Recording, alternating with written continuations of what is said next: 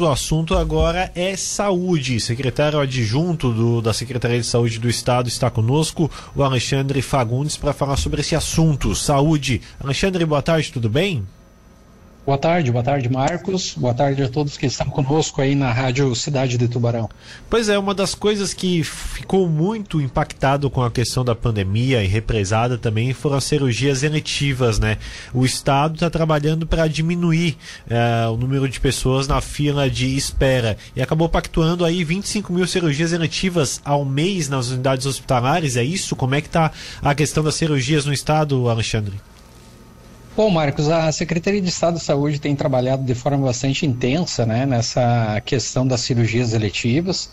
Isso já vem desde o segundo semestre do ano passado, quando a pandemia deu uma arrefecida. Então, nós, eh, juntamente com toda a área técnica, juntamente com toda a rede hospitalar de Santa Catarina, eh, nós intensificamos isso. O ano passado, Santa Catarina foi o estado que mais realizou cirurgias eletivas em todo o Brasil, né? Foram mais de 98 mil procedimentos eletivos para você ter uma ideia, para as pessoas entenderem essa dimensão, é, em Santa Catarina, as cirurgias representaram 17% das cirurgias eletivas feitas em todo o Brasil no segundo semestre do ano passado. E isso não poderia ser diferente. No início desse ano, nós intensificamos e aí saímos aí de uma proposta inicial de 11 mil procedimentos pactuados é, com toda a rede hospitalar para números atuais, né, é, de 25 mil procedimentos. Então, isso de fato nos, nos garante aí a possibilidade de zerarmos os pacientes que aguardam em cirurgias eletivas, né, é, 2021, enfim, os anos anteriores. Pois é, é, mas essa questão da, da fila ainda não é grande no estado, né, Alexandre? Exato, exato, Marcos. Ela é, hoje nós temos aí em torno de 100 mil, um pouco mais de 100 mil catarinenses aguardando, né? É, desse, dessa fila de espera, a Secretaria de Estado está com uma força-tarefa depurando essa fila e os números iniciais nos apontam, né, que em torno de 60 mil são pessoas que aguardam há mais de um ano, né? É, 40 mil pessoas entraram esse ano na fila de espera. Então, nós já conseguimos diminuir o número de pessoas que aguardavam na fila de espera. E, e, é essa a intenção, né? Que nós possamos chegar no final do ano com os catarinenses aguardando na fila de espera aqueles que entraram no ano de 2022. Uhum. Então a intenção é zerar essas pessoas que estão aguardando há mais tempo. Claro que essa fila não, não, não zera, continua aumentando porque é uma, uma demanda que aparece todo dia, né? Exato, de fato, né? Uh, nós precisamos entender que é, entram no sistema, ou seja, em torno de 9, 10, 11 mil pessoas né, que precisam fazer cirurgias eletivas. Então, para nós uh, não zerarmos, né, mas trazermos essa fila para um equilíbrio onde a, a, demanda ela, ela corresponde à oferta do serviço e daí a gente conseguindo atender as pessoas, uh, essa oferta tem que ser superavitária nesse momento. Então, nós ofertarmos mais cirurgias das que estão entrando, né? Então, é esse que tem sido todo o esforço, junto com a rede hospitalar, os municípios são parceiros, Aí na região sul, é, nós temos alguns grandes equipamentos, grandes hospitais, né? O, o, Hospital de Araranguá, o Hospital São José em Criciúma e o Nossa Senhora da Conceição aí em Tubarão, né? São grandes hospitais, assim como todos os hospitais de, de pequeno e médio porte ao seu entorno que pactuaram a nova política hospitalar e estão produzindo cirurgias eletivas. Essa é a lógica da construção que nós estamos trabalhando desde 2019 que é essa política hospitalar catarinense. Ela é uma política única em todo o país, onde ela organiza e ordena o sistema hospitalar. E é graças a, a, a essa política né, que nós estamos conseguindo esses números. De fato, é, nós acreditamos que num curto espaço de tempo, nós não estaremos, não estaremos mais discutindo cirurgias eletivas, né? Estaremos sim discutindo a parte ambulatorial, a atenção primária, a, a política de urgência e emergência, que são também importantes para a gente manter toda a linha de cuidado do cidadão catarinense. Alexandre, agora a questão das UTIs, né? Nós tivemos aí um nível de ocupação das UTIs no estado um pouco elevado nos últimos meses. Isso prejudica a questão das cirurgias eletivas também? Tem algum, algum, alguma relação entre as duas coisas?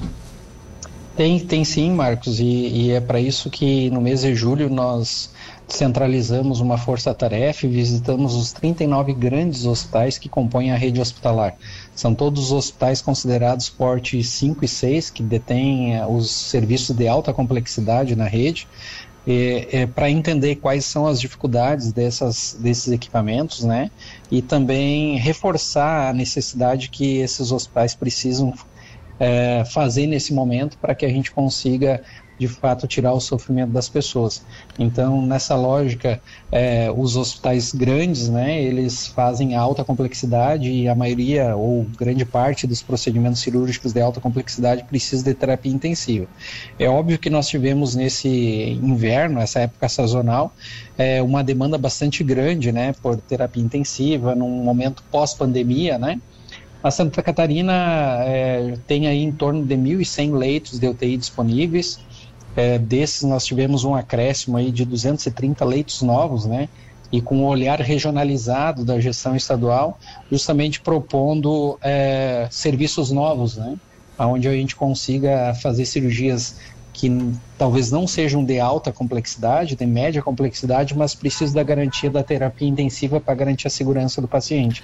E aí, com essa estruturação, a gente consegue ofertar mais. Então, esse tem sido o esforço e nós já temos números bastante interessantes, né?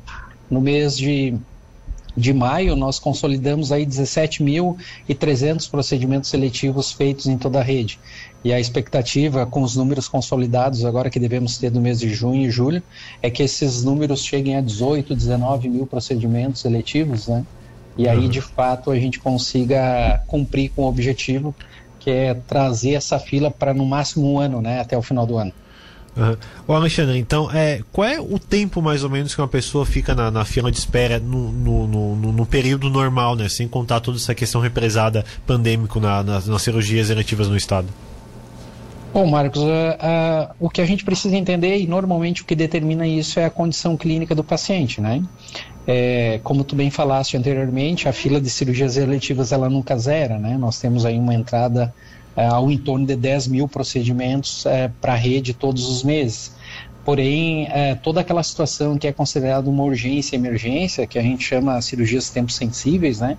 Elas, é, a classificação de risco que é feita pela regulação estadual, e aqui é importante salientar que essa classificação de risco ela é feita de ponta a ponta por médicos, né? não, não existe nenhuma outra interferência. É, determinam a realização desse procedimento. Então, quando é uma urgência emergência, o paciente não aguarda. Quando é um procedimento eletivo que pode ser é, agendado, né, aí sim entra na ordem cronológica da transparência das filas. É, nós não temos ainda um prazo determinado, porque existem vários procedimentos seletivos, né? São 14 grupos cirúrgicos com vários procedimentos em cada 14 grupos, eh, cada um desses 14 grupos.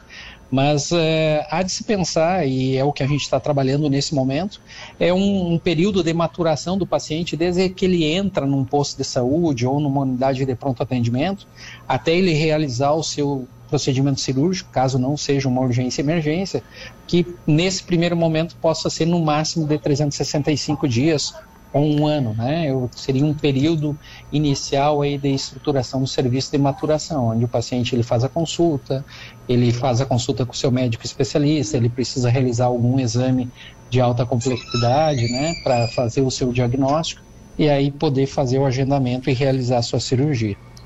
Perfeito, então. Obrigado, Alexandre, pelas informações. Seguimos acompanhando e sempre à disposição, até porque é um assunto bem delicado que, que muita gente sempre cobra bastante sobre essa situação. A Rádio Cidade à disposição, tá? Um abraço.